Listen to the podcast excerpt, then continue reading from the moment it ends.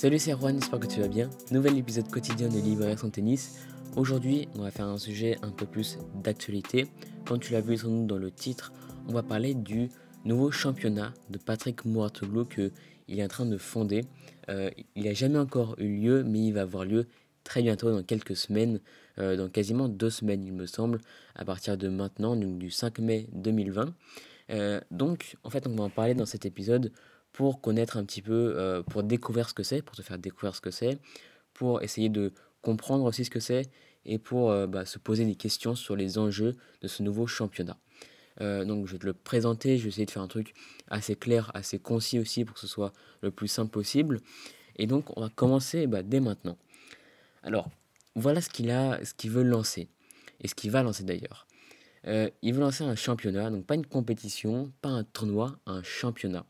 C'est-à-dire un truc un peu comme l'ATP ou la WTA. Ça, c'est des championnats. Euh, donc, c'est euh, pas non plus pour rentrer en compétition avec eux, en concurrence ou en guerre, c'est pas du tout. Il l'a bien spécifié. lui, il veut vraiment bah, lancer son championnat de son côté pour plusieurs raisons. Une des raisons, c'est euh, qu'il veut expérimenter tout ce qu'il veut. Il veut faire en sorte que ce championnat soit en quelque sorte un laboratoire de test. Il l'a dit plusieurs fois dans plusieurs interviews, nous voulons être un laboratoire où nous pourrons expérimenter tout ce que nous voulions, coaching, interaction avec les fans, expression des émotions. Ça, c'est les trois piliers. Il en parle plusieurs fois euh, dans ses interviews. C'est le coaching, les interactions avec les fans et les expressions des émotions. Ça, on en reviendra un petit peu plus loin dans cet épisode. Donc, comme euh, c'est un championnat qui est différent, les points qui seront marqués dans son championnat sera que pour le championnat UTS. Parce que je t'ai pas encore parlé du nom, ça s'appelle l'Ultimate Tennis Showdown, UTS en abréviation. Euh, donc les points qui seront marqués seront marqués que dans ce championnat-là. Donc pas dans l'ATP, pas dans la WTA. Euh, d'ailleurs, il y aura euh, n'y aura pas de femmes pour la première année, il me semble. On n'a pas encore exactement, je crois, toutes les, tous les joueurs et toutes les joueuses qui vont y participer. Mais en tout cas, il n'y aura, euh, aura pas de, femmes pour cette première année. Mais il a envie euh, qu'il y en ait dans les années suivantes. Ça, il a aussi spécifié. donc, il y aura effectivement des points, comme je te le disais. Donc, des points qui vont vraiment compter dans ce championnat-là. Mais aussi, il y aura un price money. Et ça, c'était important qu'il y ait un price money parce qu'il y a des joueurs qui bah, vont faire leur métier tout simplement, et pour aussi les convaincre de faire ce championnat et de faire un truc sérieux. Tu vois que son truc, il veut vraiment le faire à long terme. Parce qu'il ne veut pas le faire qu'une saison, il veut le faire vraiment sur plusieurs saisons, pendant plusieurs, pendant plusieurs années, sur plusieurs pays et continents différents. Euh, donc le price money, il dit qu'il y aura plusieurs millions en termes de price money, en millions de dollars. Alors, euh, il veut repenser complètement aussi la manière dont il veut euh, bah, distribuer les, les, gains. Il veut que ce soit assez égal. Et ça, je trouve ça assez intéressant et assez important, surtout dans cette période actuelle. Mais il veut bah, voilà, essayer de repenser ce système-là. Et justement, avec ce nouveau championnat, il veut, il veut repenser plein de choses. Ça, je vais t'en parler juste après, mais maintenant, je vais juste te parler de comment ça va se passer euh, concrètement, euh, ces, matchs, ces tournois, etc. Comment ça va se construire. Et après, on parlera de ce qu'il veut repenser et comment, parce que je pense que c'est euh, le plus intéressant dans ce nouveau championnat. Alors, il veut. alors, comment ça va se passer? On va commencer comme ça. Ça va se passer, ça va commencer déjà le 16 et le 17 mai, dans à peu près deux semaines, il me semble. J'enregistre ce podcast le 5 mai 2020, donc euh, dans quasiment deux semaines. Euh, et donc, euh, il veut que sur cinq semaines consécutives, il y ait tous les week-ends 10 matchs. Donc en fait, pendant cinq week-ends d'affilée, il y aurait 10 matchs. Donc entre le 16 et le 17, il y aurait 10 matchs. Enfin, la semaine d'après, il y aurait aussi 10 matchs, etc. Donc ça fait 50 matchs en tout sur toute la période de cette compétition. On connaît déjà la première rencontre et la première rencontre, le premier match sera Goffin-Popirine pour commencer. Et je crois qu'il a d'ailleurs choisi lui-même qui, va, qui va jouer sur ce tournoi. Donc il allait voir directement les joueurs par eux-mêmes pour savoir bah, qui est-ce qui veut, qui veut jouer, etc. Et on ne connaît pas exactement, je crois, tous les joueurs qui vont y participer mais on connaît déjà pas mal. Alors je vais essayer euh, de te les citer. Il y a évidemment David, Goffin et Popirine. Euh, il y a Tsitsipas, euh, Fabio Fonini, Benoît Père. Et il me semble que c'est à peu près tout ce qu'on sait. 1, 2, 3, 4, 5, 6. ouais, ça fait 6 joueurs, donc il en reste quelques-uns. donc il faudra voir, faudra aller chercher quel autre joueur il y a encore dans ce, dans ce championnat. Donc maintenant, on va justement parler de ce qui est le plus intéressant et je pense le plus important dans ce championnat. c'est que il veut faire un laboratoire de tests. Ou comme je t'ai dit, il va parler du coaching, des interactions avec les fans et des expressions des émotions. C'est les trois piliers très importants pour lui. Le coaching, pourquoi? Parce que sur le terrain, il veut qu'il y ait un entraîneur euh, ou il y ait un coach euh, pour, le, pour chaque joueur, en fait.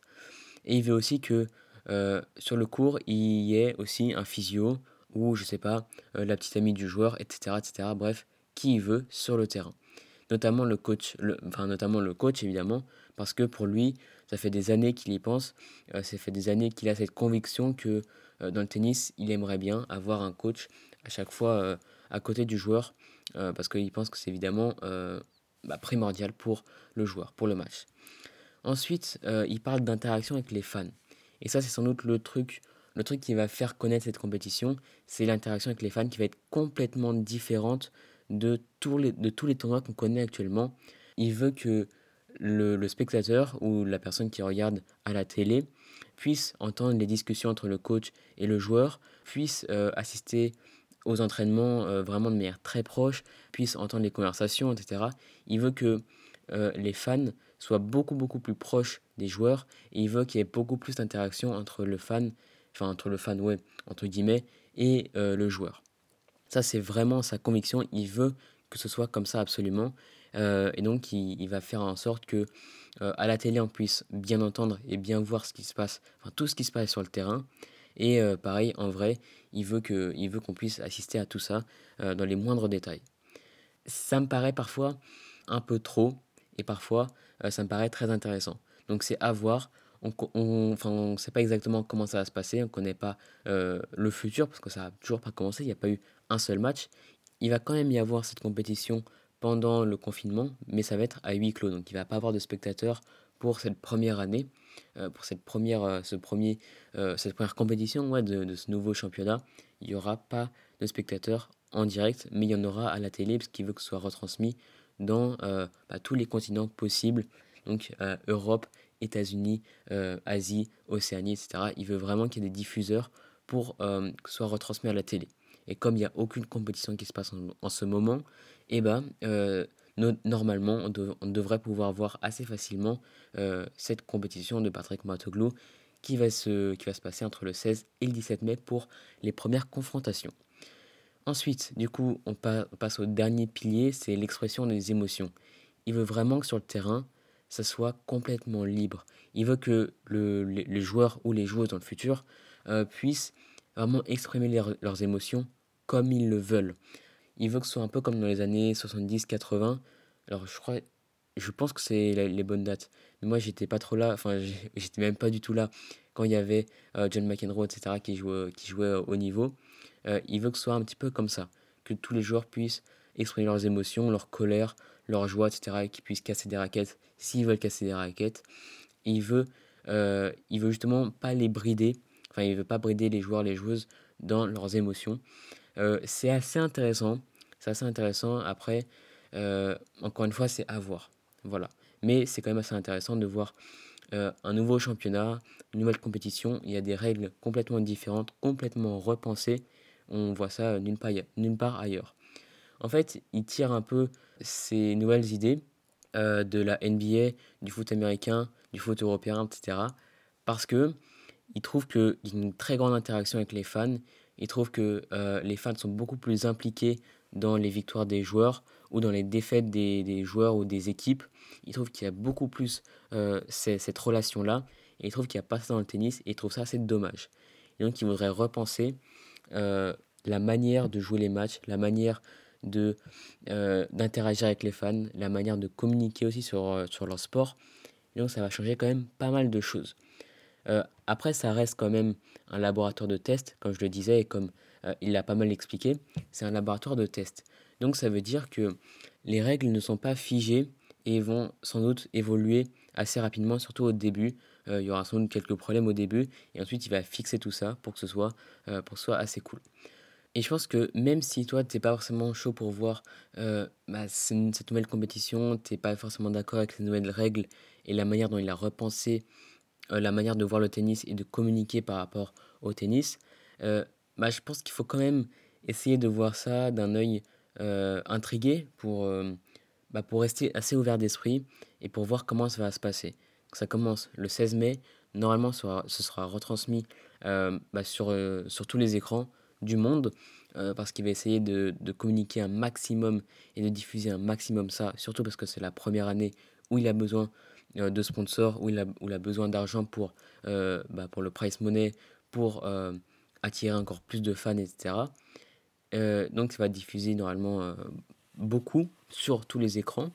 Et moi je pense qu'il faut vraiment rester bienveillant au début et ensuite après on pouvoir se forger une opinion un peu plus franche. Mais déjà je pense que euh, moi, je vois ça d'un œil assez euh, positif, on va dire. Euh, je pense que le fait qu'il y ait un laboratoire de test et que ce soit pas un tournoi, pas une compétition, mais vraiment un championnat, bah, je trouve ça vraiment intéressant. donc voilà, c'est à peu près tout pour cet épisode. Il y a encore plein de choses qui seraient intéressantes à approfondir, mais je pense qu'on n'en sait pas assez encore en ce moment pour se forger une vraie opinion et pour avoir suffisamment d'informations sur comment ça va se passer. Mais en tout cas, on est sûr que ça va se passer euh, ça va commencer le 16 et le 17 mai. Et ensuite, on verra comment ça va se passer à l'avenir. Donc voilà, c'était à peu près tout pour cet épisode qui est assez court, mais qui alterne avec bah, les épisodes d'actualité et les épisodes où euh, bah, je te donne des méthodes, des conseils pour progresser. Euh, donc voilà, c'est la fin de cet épisode. J'espère que ça t'a plu. J'espère que tu as appris un nouveau truc, que tu as découvert quelque chose de nouveau. Si c'est le cas, tu peux laisser 5 étoiles sur Apple Podcast. Ça fait toujours plaisir. Essaye le podcast à se développer comme d'habitude, comme à chaque épisode, euh, bah, je te le dis, c'est normal. Et puis si tu viens de découvrir ce podcast et que tu aimes bien, bah, tu peux t'abonner. Euh, en ce moment, je fais des épisodes quotidiens tous les jours à 18h. Donc c'est le meilleur moment pour t'abonner. Donc voilà, c'est la fin de cet épisode. Et du coup, bah, nous, on se revoit très bientôt. Allez, salut